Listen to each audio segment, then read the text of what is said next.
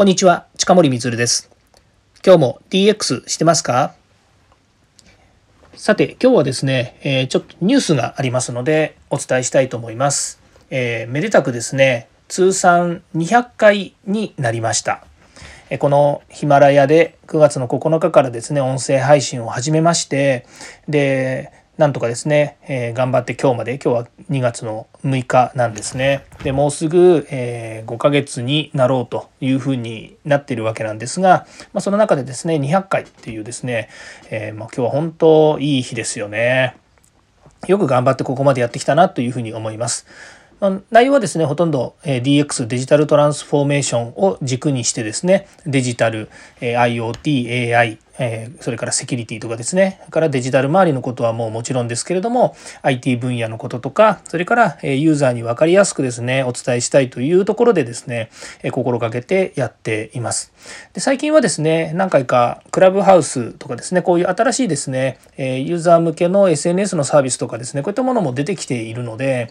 この辺りを、えー、分かりやすくとかですね私軸で話をしているっていうのも多くなってまいりましたけれどもそれでも、えー、本当にこう何しょうねぶれないというんですかねもう DX っていうところをぶれずにですねやってきてるっていうのは本当に、えー、まあ、自分としてもですね誇らしい部分です。それからまあこのえ、最初の第1回からですね企画で参加していただいている、え、そうですねあのえー、と私はあのこの堀内隆さんというですね私のパートナーなんですけれども、えー、構成作家の堀内隆さんがいるおかげでですね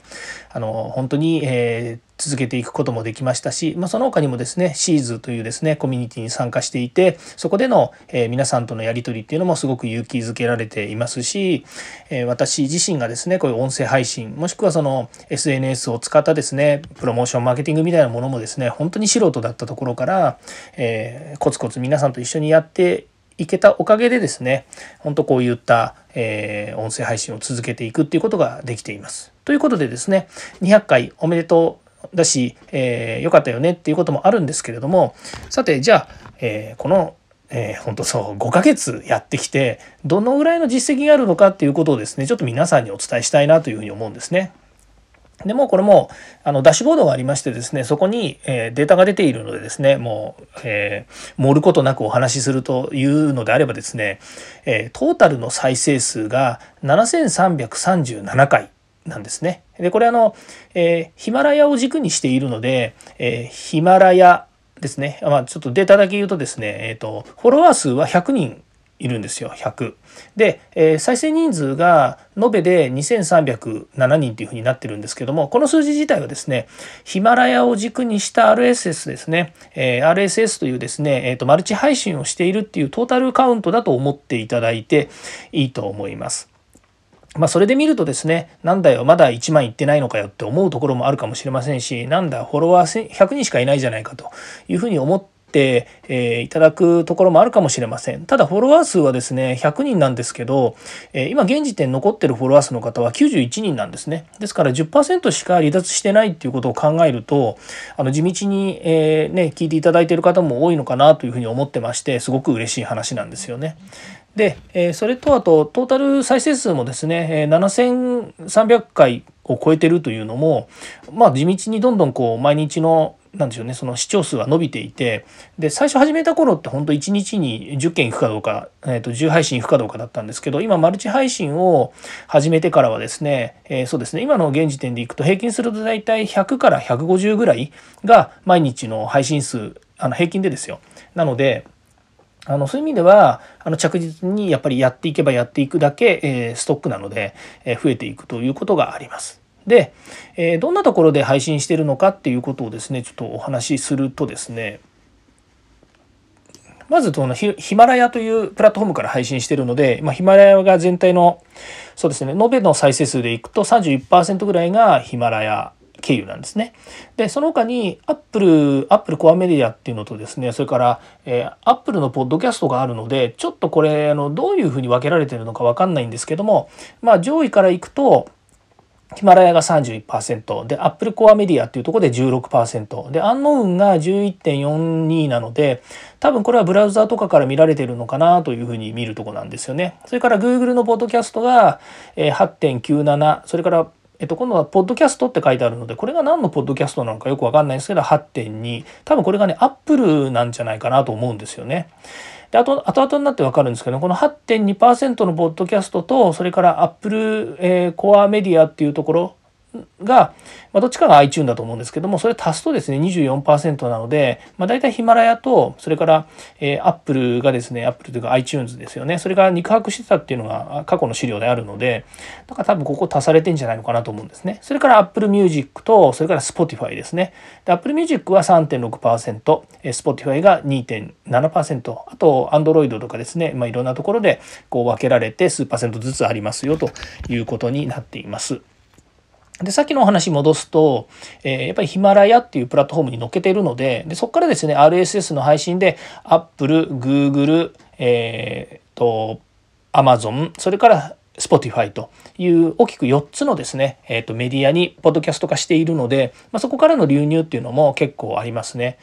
こんな風にやってるとですなんかプロみたいな感じですよね。でもよくこういうのが分析で出て面白いなというふうに思います。で、あとどのデバイスで聞かれてるのかっていうのもありまして、えー、まあ、ちょっとこれね、あの、えー、iOS、Android、それから MacOS とか Windows とか、まあ、こういろいろこう書いてあるんですけれども、まあ、一番多いのだけ言うと iOS っていうくくりで言うとですね、まあ、これは多分、えー、とスマホかタブレットだと思うんですけども、えー、と44.95%約45%が Apple の製品から来ているとあ、えー、とスマホと本かタブレットですねから来ているということになりますそれからあとリスナーさんですねこれまた面白いなと思うんですけれども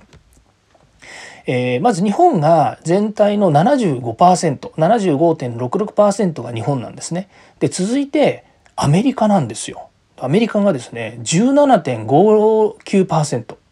すごいですね。えー、アメリカ合衆国ですね、からですね、わざわざ聞いていただけてるなんて、もう素晴らしい。それからあとスペイン、その次ですね、3位がスペインで3%。まあ、2.93%ですね。その次、ベルギー、韓国、ドイツ、シンガポール、イギリス、オーストラリアという形で、まあ、えっ、ー、と、1%以下ですね。1%未満は、えー、韓国ドイツシンガポールイギリスオーストラリアということでまああの聞いても日本語だからダメなのかなとかっていうのもありますけどそれでもちゃんと聞いてくれるんですよね。すごい嬉しいですね。まあ、これがまあ、一つにはですね、このヒマラヤっていうものが中国の会社でですね、まあ、中国全体でいうと3万人もっとかな？の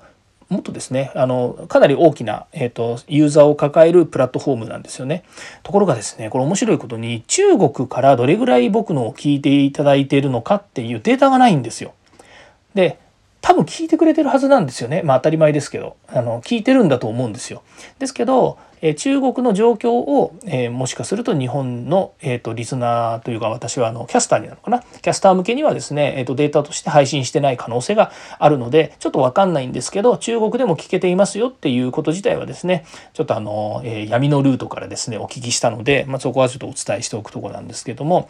え、中国でどのくらい私の配信を聞いていただけているのかなっていうのはすごい興味があるところですね。もしかすると日本よりも聞いていただけてたなんつったらですねすごい嬉しいなと思うんですけど、まあ、日本語ですからね。ねあのどこまで聞いていただけているのかなっていうことはちょっと分かんないところですね。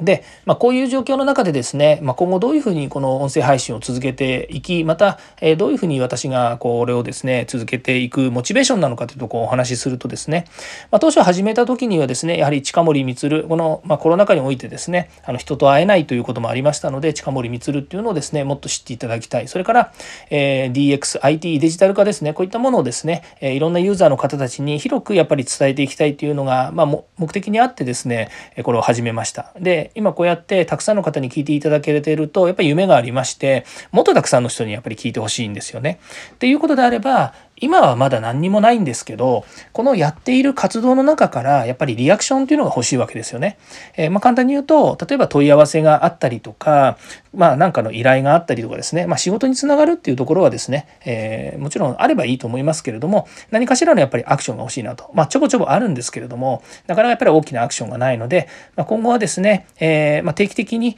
そういうアクションですね、問い合わせとかそういったものが、あの、こちらに入るようにですね、活動していければいいなというふうに思っています。え今日は聞いていただきましてありがとうございました。次回も DX に役立つ話題を提供していきます。よかったらいいねやフォロー、コメントをお願いいたします。近森光でした。イエス DX。